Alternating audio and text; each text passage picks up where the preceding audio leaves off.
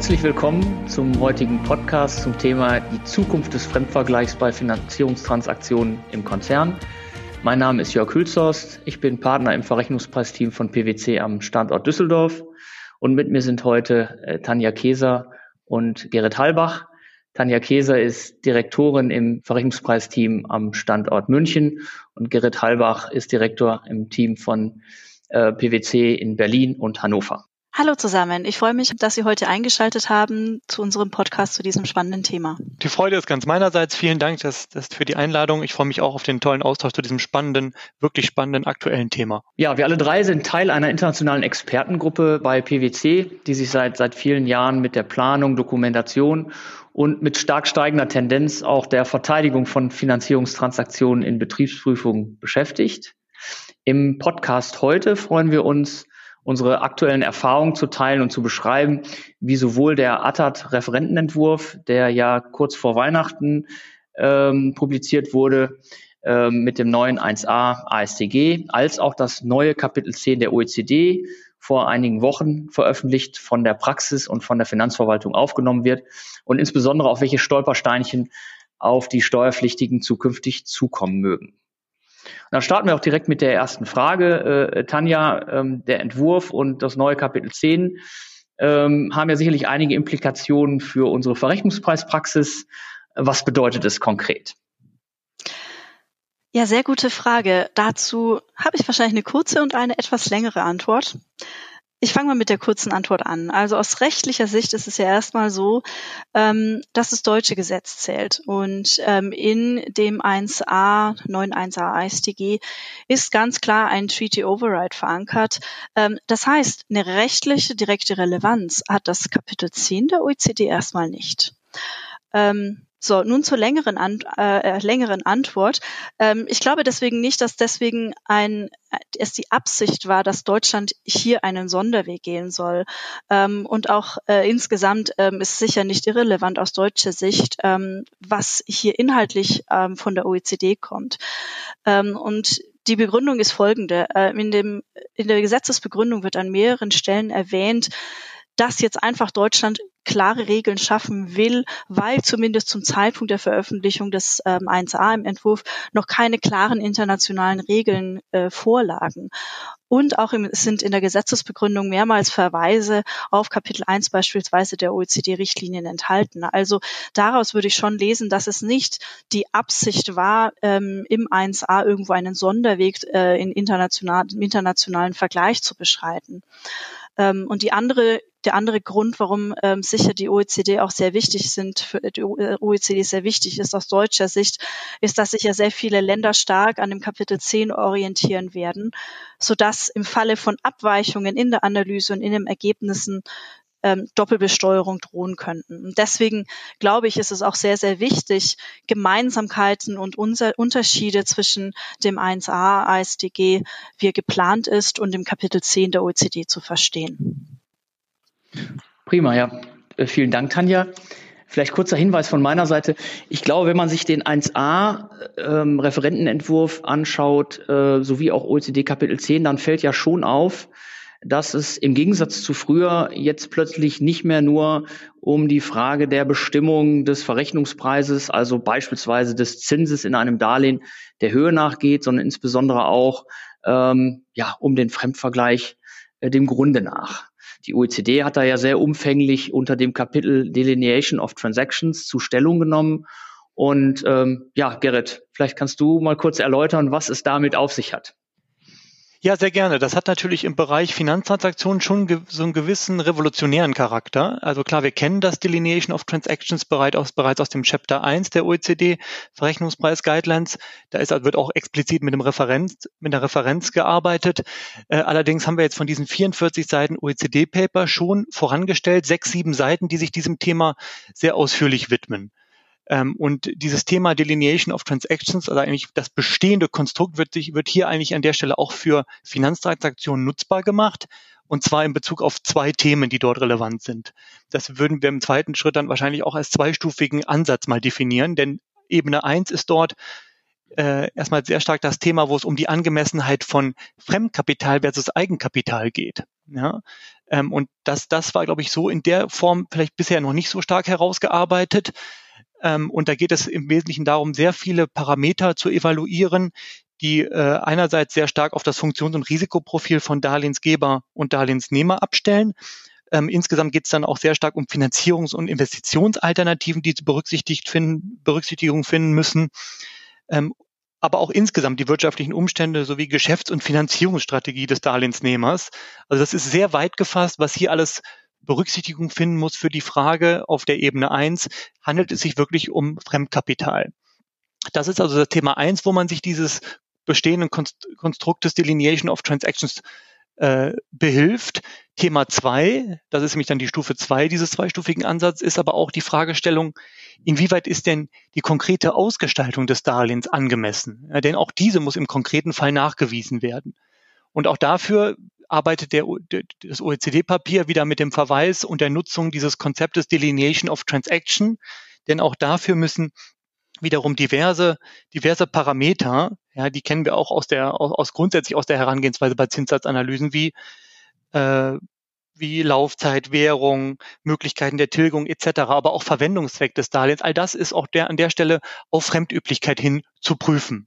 Ja, und somit ist eigentlich dieses Konzept Delineation of Transactions wie gesagt, etwas Revolutionäres, gerade in der Nutzung für Finanztransaktionen. Und am Ende des Tages kann, kann es auf diesen beiden Ebenen letztendlich auch zu einer gewissen Umqualifizierung kommen. Ja, sprich, auf Ebene eins ist es, bleibt es wirklich bei der Einstufung Fremdkapital oder Stufe zwei müssen wir gegebenenfalls auch den Darlehensgeber, ähm, die Darlehensgeberrolle jemandem anderen zurechnen. Hm. Prima, danke, Gerrit. Tanja, magst du mal kurz abgrenzen, ähm, ob das äh, unter dem Referentenentwurf äh, in ähnlicher Weise ähm, anzuwenden sein wird oder, oder ob es Unterschiede gibt?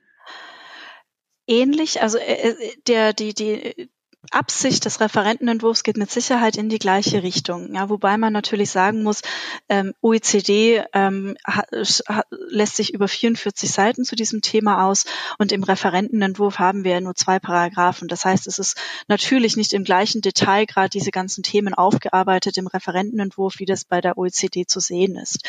Also formell jetzt rein vom, vom äh, Wortlaut ähm, sehen wir im Referentenentwurf keine Umqualifizierung des Instruments als solches, aber durchaus schon einen, äh, eine Überprüfung, in welchen Fällen überhaupt ein Zinsabzug für ein Inbound-Darlehen möglich ist. Ja, das heißt, ähm, kommt im Prinzip aufs Gleiche heraus und in der Gesetzesbegründung wird auch da wieder der Verweis auf die Fremdüblichkeit des, äh, des Instruments Bezug genommen, dass also schon äh, in bestimmten äh, in bestimmten Konstellationen man äh, die, sich die Frage stellen kann, ist das jetzt fremdüblicherweise Fremdkapital oder nicht eigentlich eine verdeckte Einlage? Ähm, es wird dann auch wieder Hinweis genommen auf den ordentlichen und gewissenhaften Geschäftsleiter, der natürlich eine äh, Fremdkapitalfinanzierung auch nur für Unternehmenszwecke ähm, eingehen würde. Das heißt, äh, die, äh, das ist dann also auch der Grund, warum beispiel, beispielhaft, äh, warum beispielsweise die wirtschaftliche Notwendigkeit der Finanzierung dargelegt werden muss oder glaubhaft gemacht werden muss, wie es heißt. Äh, darüber hinaus auch die Möglichkeit zur Bringung des Kapitaldienstes von Anfang an und äh, drittens dann auch noch die, die Höhe des Zinssatzes. Ähm, da kommen wir gleich dann noch dazu im Detail. Ähm, der Zinssatz darf nicht den übersteigen, wie sich der Konzern ähm, extern finanzieren könnte.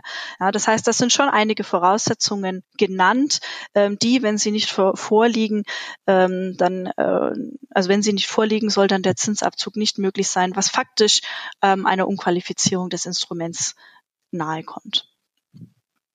Hm.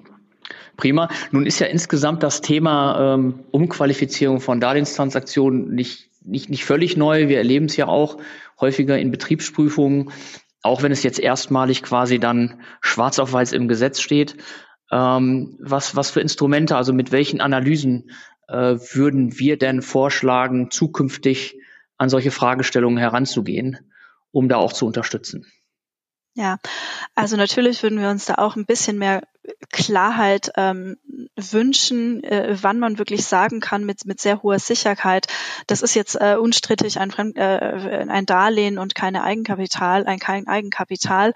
Der Gesetzesentwurf, wie gesagt, ähm, nennt als Kriterium einmal das, äh, den Verwendungszweck des Darlehens. Ähm, das Verwendungszweck soll wirklich wirtschaftlich benötigt sein. Ähm, in der Gesetzesbegründung werden als Beispiele genannt ähm, für eine nicht wirtschaftliche Notwendigkeit, wenn dann das Geld einfach auf einem Tagesgeldkonto oder in einem Cashpool angelegt wird, also wirklich nicht für das, die Tätigkeit des Unternehmens irgendwo verwendet wird, sondern in ein anderes Finanzier eine andere Finanzierung mündet. Ähm, also ist die Frage, ob dann dieser Verwendungszweck des Darlehens im Prinzip irgendwie eng ausgelegt würden wird, ähm, ähm, Im Prinzip ist alles äh, äh, Unternehmens, äh, entspricht alles dem Unternehmenszweck, ähm, was nicht äh, ähm, ein, ein, ein, auf eine, eine Einlage oder sowas dann äh, hindeutet.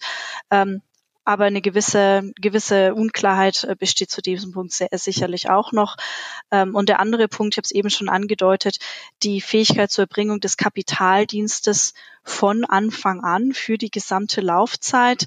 Ähm, also da stellen sich für mich ganz spannende Fragen.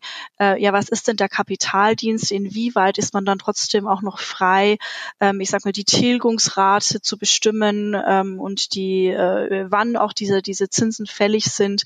Denn all diese Punkte beeinflussen dann ja auch wiederum äh, die, die, ähm, die, die die Höhe des Kapitaldienstes für das Unternehmen ähm, und eine andere praktische Bedeutung oder eine andere praktische ähm, ja, Notwendigkeit ist, dass man auch wirklich mit äh, Vorhersagen arbeitet und äh, Budgetzahlen analysiert, inwiefern man glaubt, ähm, über diese Laufzeit auch den Kapitaldienst komplett erbringen zu können. Mhm. Prima. Gerrit, wie, wie konkret ist denn die OECD mit äh, bei der Frage äh, einer, einer vorzulegenden äh, Debt Capacity Analyse oder ähnlichen Analysen, die äh, belegen, dass der Kapitaldienst auch zu jedem Zeitpunkt ähm, gewährleistet ist? Also zuerst ist, wie du sagst, auch festzuhalten, dass was äh, Tanja du gerade ausgeführt hast zum Thema Kapitaldienst läuft halt auf Ebene der OECD unter diesem Stichwort Debt Capacity. Ähm, das ist an der Stelle auch sehr weit gefasst, muss man sagen. Ja, vielleicht an der Stelle aber gar nicht so präzise, wie es jetzt im 1a ASTG äh, in, dem, in der Entwurfsfassung drin steht. Nichtsdestotrotz ähm, ist es einfach erstmal dort per se definitorisch ganz klar verankert. Also das Thema muss man proaktiv in der Zukunft angehen, weil das, wie gesagt, auch ein entscheidendes Kriterium für die Fragestellung ist, ist es hier, handelt es sich hier wirklich um Fremdkapital und, und Ebene zwei dann die konkrete Ausgestaltung des Darlehens, vielleicht da auch noch einen Punkt zu machen. Da gibt es auch ein ganz konkretes Beispiel in der OECD, ähm, die davon sprechen, dass äh, eine, eine kurz- oder eine kurzfristige Finanzierung von Working Capital äh, äh, Bedarf, Finanzierungsbedarf über eine langfristige Intercompany-Finanzierung, das wäre so ein klassischer Mismatch.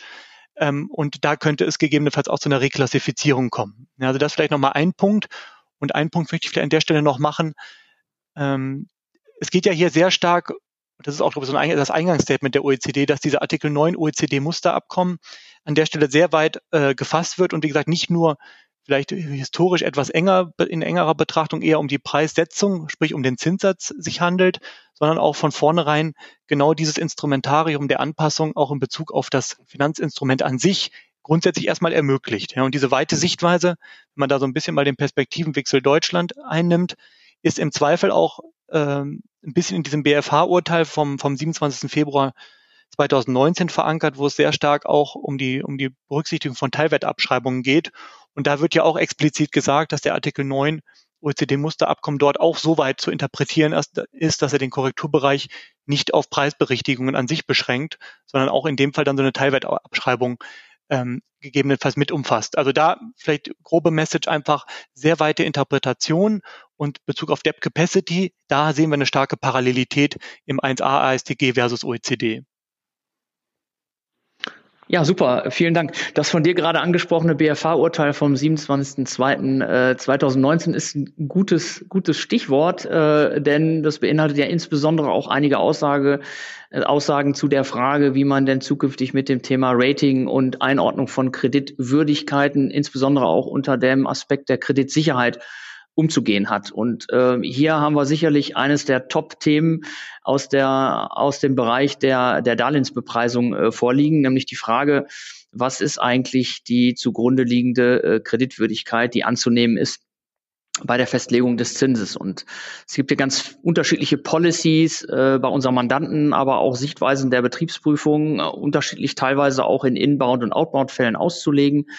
Ähm, nämlich zum Beispiel die Frage, äh, starten wir bei Standalone ähm, oder unterstellen wir pauschal? Und das ist, glaube ich, Tanja, du wirst es gleich sicherlich äh, sagen, die, die Sichtweise der deutschen Finanzverwaltung unterstellen wir pauschal äh, eher ein Gruppenrating oder gehen wir, so wie es die OECD letztendlich ja auch sehr umfänglich im Kapitel 10 tut, äh, mit sehr viel Augenmaß an die Sache ran und starten mit Standalone, weil das dem Fremdvergleich am ehesten entspricht, aber erkennen dann durchaus auch an, dass es so etwas wie eine Unterstützung auf Gruppenebene, Konzernzugehörigkeit äh, geben mag, die dann im individuellen Fall äh, zu bemessen ist. Konzernzugehörigkeit ist jetzt etwas, was zurückkommt wieder auf das BFH-Urteil nach unserer Interpretation dieses, dieses Urteils eigentlich nicht als eine Sicherheit äh, gelten soll, ähm, ähm, weil man halt im individuellen Fall die jeweiligen Sicherheiten zu untersuchen hat. Und in dem Zusammenhang um wir den Bogen zur OECD zu spannen, äh, spielt es dann jetzt plötzlich auch weniger eine Rolle, äh, wie das Issuer-Rating, also im Prinzip das Rating des Unternehmens als solches auszulegen ist, sondern man muss sich sehr genau auch das jeweilige Issue-Rating, das heißt also das Rating oder die Kreditwürdigkeit des jeweils zugrunde liegenden Instruments anschauen. Und genau das wird ja auch unter anderem beeinflusst durch die verfügbaren Sicherheiten und ob diese genutzt werden können oder nicht. Gut, das war jetzt eine sehr lange Vorrede. Vielleicht, Gerrit, äh, kannst du noch mal grob einordnen, wie das Thema Kreditsicherheit und, und insbesondere auch äh, Implicit Support oder Konzernzugehörigkeit ähm, im Kapitel 10 abgebildet ist. Ja, ist ja ein sehr kontroverses Thema, was uns eigentlich, ich hätte fast gesagt, täglich auch in der Betriebsprüfungspraxis äh, umtreibt. Deswegen bin ich natürlich auch in diese 44 Seiten direkt reingesprungen und habe gesucht, wo sagt die OECD denn, wo, wo, wo positioniert sie sich denn jetzt? Und da ist natürlich eine gewisse vielleicht Enttäuschung festzustellen, dass es keine klare Positionierung gibt. Aber wie du sagst, und da würde ich jetzt auch nochmal so ein bisschen den Schwerpunkt setzen wollen, gibt es ja schon eine klare Herangehensweise. Ja, zumindest eine gewisse Guidance, und das ist ja auch der Anspruch der OECD. Der ist, den, den lese ich hier schon ganz klar raus. Also Startpunkt, wie du sagst, ist wirklich das Standalone-Rating.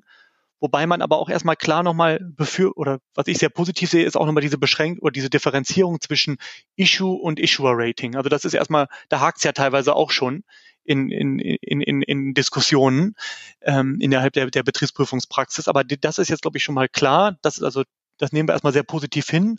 Und dann geht es aber weiter mit dem Standalone-Rating, dass wir hier zumindest keinen Automatismus sehen, ja, wie es im ARTAT-Gesetzesentwurf vorgesehen ist, sondern mit dem äh, Automatismus in Bezug auf das Gruppenrating meine ich, ja, sondern es geht mit dem Standalone-Rating los und dann ist dieses, dieser Begriff des Passive Association und Implicit Support zu berücksichtigen. Ähm, und für die Berücksichtigung dieser, dieses impliziten Supportes ähm, gibt die OECD auch weiterhin Guidance. Sie, denn, denn es geht, sie stellt sehr stark oft auf die Berücksichtigung dessen ab, äh, inwieweit die Bedeutung der Tochtergesellschaft entsprechend gegeben ist. Ja, und dafür macht sie drei Elemente im Wesentlichen. Ähm, äh, dafür zieht sie drei Elemente im Wesentlichen heran. Punkt eins ist insbesondere die Bedeutung der Tochter für die gesamte Gruppe. Ja, und dann auch Punkt zwei sehr stark die operative Einbindung dieser und abschließend auch die strategische Bedeutung, ja, und die Üblichkeit, inwieweit auch dort typischerweise der Konzern Tochtergesellschaften unter die Arme greift.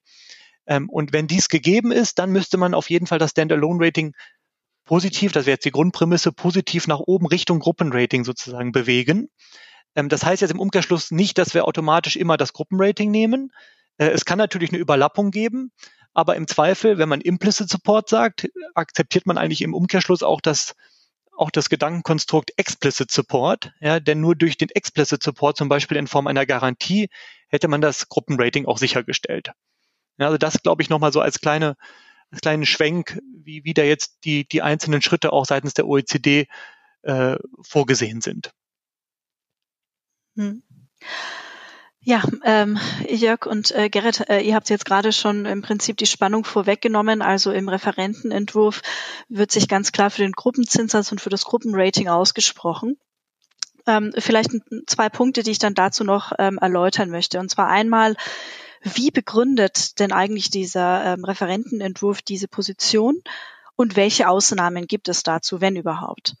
Ähm, also zum einen wird ähm, der Gruppenzinssatz, äh, der Ansatz des Gruppenzinssatzes und des Gruppenratings damit begründet, dass aus Sicht der, ähm, äh, das, der aus, aus Sicht von, von Referentenentwurf die Mutter die Tochter eigentlich immer unterstützen würde. Ja, das heißt, ähm, äh, aus Sicht von, von Deutschland ist im Prinzip ähm, das, was äh, äh, Gerrit eben genannt hat, dass man sich anschauen müsste, inwieweit kann man davon ausgehen, dass die Mutter die Tochter unterstützt, ähm, aus deutscher Sicht eigentlich immer gegeben. Also es wäre im Prinzip eine Extremposition, die vielleicht irgendwo noch ähm, an der Grenze von OECD gedeckt ist, ähm, ohne aber, und das ist ähm, ganz wichtig im, im, deutschen Referentenentwurf, ohne die detaillierte Analyse, die, und das muss man natürlich auch zugeben, ähm, die OECD erfordert. Denn es ist nicht so trivial, erst ein Standalone-Rating zu erstellen und dann sich genau zu überlegen, ähm, wie sehen die Verknüpfungen zum Konzern aus und inwiefern ist dazu noch eine äh, Anpassung für Implicit Support durchzuführen. Ja, also aus Sicht des Referentenentwurfs wird eine solche, sag ich mal, Implicit Support Analyse ja eigentlich nur zu TP-Zwecken durchgeführt, ist kompliziert ähm, und da sagt ähm, eigentlich die Gesetzesbegründung relativ äh, äh einfach, ja, ähm, es ist der beste, ein, äh, der einfachste Ansatz, das Gruppenrating liegt in vielen Fällen bereits vor, beziehungsweise der ein Gruppenzinssatz.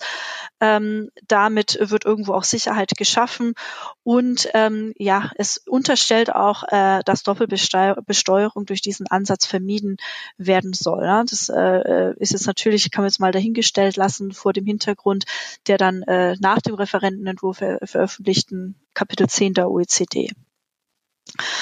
Welche Ausnahmen gibt es zu dem Gruppenzinssatz? Ähm, also einmal ähm, ist in der Gesetzesbegründung genannt, dass der, äh, der, der, der, der Gruppenzinssatz nicht dann angewendet werden soll, wenn die Tochtergesellschaft ein besseres Rating als die Mutter hätte. Äh, Punkt eins und Punkt zwei. Ähm, es gibt auch eine Öffnungsklausel in dem Paragraph 1a, dass man immer noch einen anderen Wert glaubhaft machen kann oder nachweisen kann, wenn der dem Fremdvergleichsgrundsatz entspricht. Ähm, also meine kurze Zusammenfassung wäre, ein anderer Zinssatz als der Konzernzinssatz äh, muss angewendet werden, wenn er niedriger ist, kann aber angesetzt werden, wenn man die Nachweis erbringt, dass dieser tatsächlich dem Fremdvergleichsgrundsatz entspricht. Ja, vielen Dank, äh, Tanja. Also wenn ich mal ein kurzes Zwischenfazit äh, ziehen darf, dann, dann würde ich sagen, also ähm, der Referentenentwurf ist doch sehr darauf ausgerichtet, ähm, Komplexität aus der Verrechnungspreisbildung herauszunehmen und mit äh, sehr klaren Postulierungen, Behauptungen über den Fremdvergleich eigentlich Fakten zu schaffen. Ähm, wie gesagt, um, um Komplexität zu reduzieren, wenn man es positiv sehen will. Auf der anderen Seite entfernt man sich doch im Einzelfall sehr, sehr stark vom Fremdvergleich, der ja immer auch auf den individuellen Fall abzustellen hat. Ähm, umgekehrt die OECD, die sehr spezifisch und sehr umfänglich eigentlich, ich sag mal vereinfacht, alles ist möglich, äh, beschreibt, umschreibt. Ähm, man muss nur halt sehr genau hingucken und dann auch begründen, äh, warum man die eine oder die andere Methodik anwendet oder äh, die eine oder andere Sichtweise äh, dokumentiert. Ähm, Frage ist jetzt für mich, wir haben so ein bisschen über Rating, Darlehenstransaktionen gesprochen.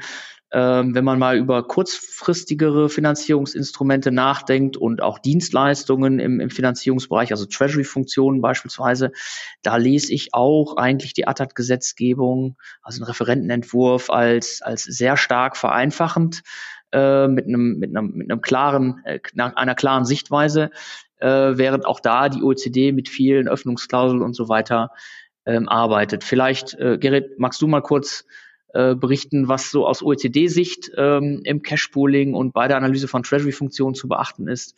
Und dann, Tanja, äh, werden wir ja sehen, wahrscheinlich äh, der Referentenentwurf äh, hat da auch wieder eine ganz, ganz klare Positionierung. Ja, das ist eigentlich ähnlich wie dein Zwischenfazit, was wir gerade zu den konzerninternen Darlehen äh, schon oder was du da ge gezogen hast. Denn auch hier ist die die Message, glaube ich, alles ist möglich. Ja, äh, allerdings schon mit einer gewissen auch auch Schwerpunktsetzung, denn die OECD ist da relativ klar, eigentlich auch erwartungsgemäß und auch wie das sehr stark auch in anderen internationalen Quellen Quellen sich, sich die Entwicklung widerspiegelt, dass die Grundtendenz dahin geht, dass diese Treasury-Funktionen, sei es zum Beispiel jetzt mal, um es konkret zu machen, in Form eines Cache-Pools, ja, eines Cache-Pool, einer Cache-Pool-Master-Funktionalität, dass das grundsätzlich als Dienstleistung zu qualifizieren ist. Das ist so der Standardfall, ja.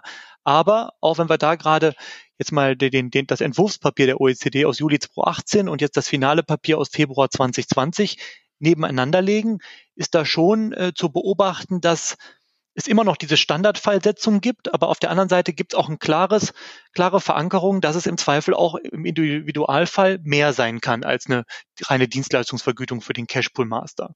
Da gibt es sogar auch ein klares Beispiel ähm, in, in, in, den, in dem OECD-Papier. Natürlich gibt es zu dem Fall auch eins, auch zu dem Standardfall auch ein Beispiel, aber das, das spare ich mir jetzt mal. Beispiel zwei würde ich sagen, ist fast ein bisschen spannender, denn da geht es sehr stark oder da wird eine Finanzierungsgesellschaft beschrieben, die insgesamt für die Gruppe aktiv ist und das wäre dann auch im konkreten Fall wahrscheinlich nachzuweisen, sprich, die macht irgendwie Liquiditätsmanagement, ist auch strategischer in Finanzierungsfragen involviert, gibt im Zweifel auch irgendwelche Anleihen aus etc. Also hat da ein relativ breites Spektrum und ist sehr nah an so einer klassischen Finco orientiert, ja, in Sachen Funktions- und Risikoprofil. Wenn sowas gegeben ist, dann sagt die OECD ganz klar, dann ist im Zweifel auch eine höhere als die Dienstleistungsvergütung ähm, zum Beispiel in Form eines zusätzlichen Risikoprämiums, dem, dem Cashpool Master zuzustehen als Vergütung. Ja, und das ist, glaube ich, an der Stelle schon erst was, was wir erstmal positiv zur Kenntnis nehmen, dass da zumindest die alles ist möglich Botschaft weiter auch konsequent aufrechterhalten wird. Ähm, und dass, dass beides auch noch in, in konkreten Beispielen konkretisiert wird. Das ist also, glaube ich, da positive Nachricht, dass es jetzt nicht so stein, in Stein gemeißelt ist, wie es vielleicht dann im nationalen äh, Recht, äh, Gesetzesentwurf sich wiederfindet. Aber da mhm. wäre, glaube ich, der Punkt, Tanja, dass du vielleicht das Thema nochmal kurz angehst und uns nochmal da auf die Sprünge hilfst. Sehr gerne und vielleicht äh, kann ich mich an der Stelle auch so knapp äh, fassen wie der Referentenentwurf. Ähm, Cashpool-Führer ist in der Regel risikoarm. Ähm, das heißt, da wird kein, da wird äh, sehr klar gesehen, dass hier eine, eine Unterstützungsdienstleistung im Konzern ähm, erbracht wird für bestimmte Treasury-Tätigkeiten. Ähm, diese sind in der Regel dann, diese, diese Dienstleistungen für andere Konzerngesellschaften wären dann in der Regel mit einem kostenbasierten Aufschlag zu vergüten. Und ähm, in dieser Logik würde auch ähm, der Referentenentwurf für durch sogenannte durchgeleitete Darlehen nur einen geringen Aufschlag zugestehen. Das heißt, wenn eine Gesellschaft ähm, extern vielleicht ein Darlehen aufnimmt und dies dann einfach nur intern weiterleitet, dann soll ähm, für diese weiterleitende Gesellschaft nur ein geringer Aufschlag in Höhe eines risikofreien Zinssatzes angemessen sein. Ähm, Im aktuellen Referentenentwurf ist dann noch der, der Hinweis, dass ein risikofreier Zinssatz dem Zinssatz entsprechen soll für laufzeitadäquate Staatsanleihen höchster Bonität. Ähm, gut, dass äh, solche Zinssätze aktuell negativ sind, ähm, ist äh, ja würde dann natürlich zu einem widersinnigen Ergebnis äh, führen. Ähm, vielleicht sehen wir da noch eine Klarstellung dann in der Finalversion. Aber ich glaube, im Grundsatz bleibt es dabei, äh, risikofreie Tätigkeiten sollen kosten, kostenbasiert vergütet werden und fürs Weiterleiten gibt es nur einen risikofreien Zinsaufschlag. Ja, ich glaube, Gerrit, da ist ja nochmal, ähm, gerade wenn es um die Anwendung auch einer, einer Kostenaufschlagsmethodik geht, ähm, in, der, in der OECD äh, ein, klarer, ein klarer Widerspruch zu dem, äh, was jetzt der Referentenentwurf äh, sagt, zu lesen. Ne? Insbesondere was die äh, Vergütung von, von Eigenkapital auch, auch angeht. Ja, genau. Und das ist, glaube ich, einfach da, der, der Widerspruch besteht darin, dass das systematisch einfach zu berücksichtigen sei, ja, in so, in so einer, so einer Konstellation. Ähm, und da das, das wäre ja durch den, wenn man den, den, den, den 1a Absatz 2 konsequent umsetzt, eigentlich an der Stelle ausgeschlossen. Ja, ich glaube, das ist einfach eine systematische Öffnungsklausel, die ganz klar in der OECD verankert ist, dass man dann, wenn man A sagt, auch B sagen muss. Ähm, und, und das findet sich so, glaube ich, in dem ATAT-Gesetzesentwurf 1a Absatz 2 in der, in, in der Zweistufigkeit an der Stelle nicht. Super, vielen Dank. Ja, ich glaube, das äh, war in der Kürze der Zeit waren das schon mal wichtige Punkte, die ähm, sagen, es uns ermöglichen, OECD Kapitel 10 und, und ATAT äh, Referentenentwurf 1a StG ähm, abzugrenzen. Jetzt ist die Frage, OECD Kapitel 10 ist final, wird uns sicherlich auch noch viele Jahre beschäftigen in Betriebsprüfung, aber insbesondere natürlich auch äh, in Verständigungsverfahren, wenn es dazu kommt. Du, Tanja, erwähntest eingangs ja auch schon das Thema Treaty Override, was nach meiner ähm, Einschätzung noch nicht ganz äh, geklärt ist. Überhaupt ist ja der Referentenentwurf noch nicht final äh, und äh, auf der anderen Seite gehen wir fest davon aus, dass die Grundprinzipien dieses Referentenentwurfs auch irgendwann einmal gesetzt werden und äh, wahrscheinlich dann mit Wirkung 2021 ähm, uns, uns dann tatsächlich auch oder den Steuerpflichtigen in Deutschland tatsächlich auch rechtlich binden werden. Jetzt haben wir noch ein bisschen Zeit bis dahin, aber die Frage ist natürlich, was kann man heute schon tun, was sollte man auch schon tun, um sich darauf vorzubereiten, natürlich immer unter der Prämisse, dass die Grundprinzipien des Referentenentwurfs äh, so auch später mal gesetzt werden. Äh, Tanja, was wären so deine Punkte, äh, die du heute empfehlen würdest, äh, unseren Mandanten schon anzugehen? Ja, also ich hätte da drei wesentliche Punkte. Ähm, auf die gehe ich gleich nochmal genauer ein. Also erstens Fokus auf die Finanzierungsstruktur, zweitens Treasury-Tätigkeiten und drittens Dokumentation. Also was meine ich damit? Ähm, Fokus auf der Finanzierungsstruktur, das heißt, äh, was wir eingangs erwähnt haben, die Fremdüblichkeit der Konditionen und der Darlehenshöhe zu belegen, ähm, dabei auch genau den Blick behalten auf interne Vergleichstransaktionen, die ja auch irgendwo einen äh, einfachen Benchmark liefern können, was denn wirklich mit fremden Dritten vereinbart wurde.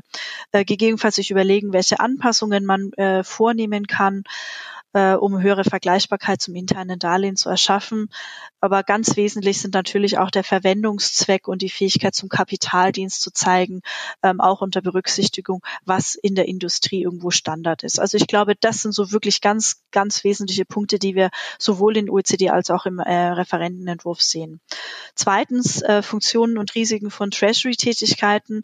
Ähm, also einfach nur zu sagen, äh, die Gesellschaft äh, erbringt Treasury. Das ist ein bisschen knapp, das ist sehr ähm, oberflächlich, auch aus Sicht von OECD. Ähm, und aber auch, äh, denke ich, ARTAT geht in die Richtung, dass man nochmal genauer verstehen und analysieren muss, was denn eine Treasury-Funktion äh, tatsächlich ausübt, ähm, um gegebenenfalls auch eine Möglichkeit zu haben und diese Grundannahmen eines Routinedienstleisters auch zu widerlegen.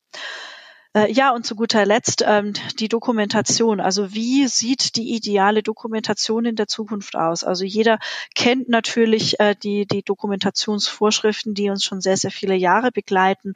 Ähm, und viele Unternehmen haben sicher auch eine Richtlinie, wo über die Dokumentation hinaus äh, Verantwortlichkeiten oder grundsätzlich interne Prinzipien festgelegt werden.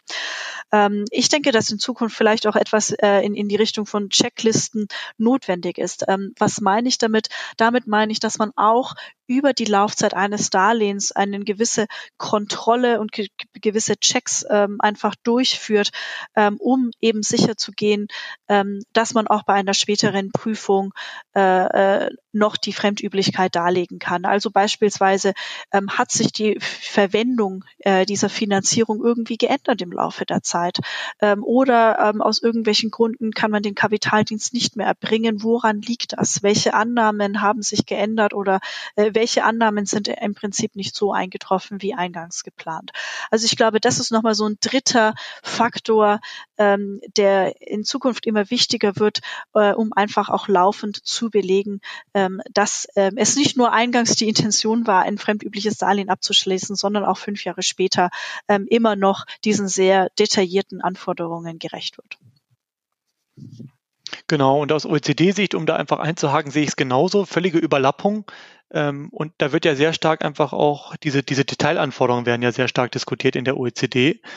Ähm, und da, da einfach vielleicht zwei Punkte. Thema eins, wie du es angesprochen hast, ist für mich auch das Thema dort relevant, Anreicherung der Dokumentation. Ja, einerseits in Bezug auf die Vergleichbarkeitskriterien, die von der OECD sehr detailliert, sehr vollständig wiedergegeben werden. Das, das müsste man eigentlich eins zu eins alles durchleuchten.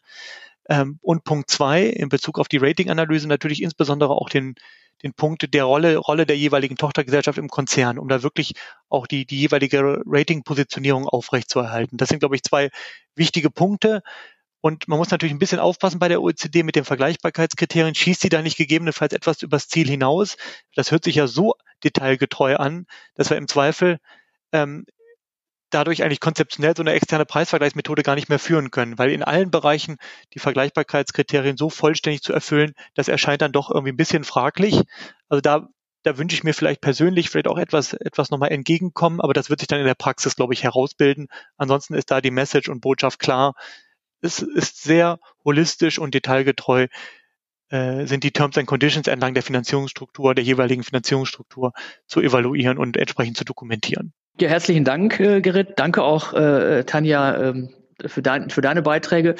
Ja, wir hoffen, dass ähm, sozusagen das Spannungsfeld zwischen Referentenentwurf auf der einen Seite äh, im aktuellen Entwurf, wie gesagt, und ähm, OECD Kapitel 10 so ein bisschen deutlich geworden ist. Wir hoffen auch, dass wir ähm, einige Highlights heute ähm, haben rüberbringen können, unsere Einschätzung auch dazu, wie diese zu bewerten sind.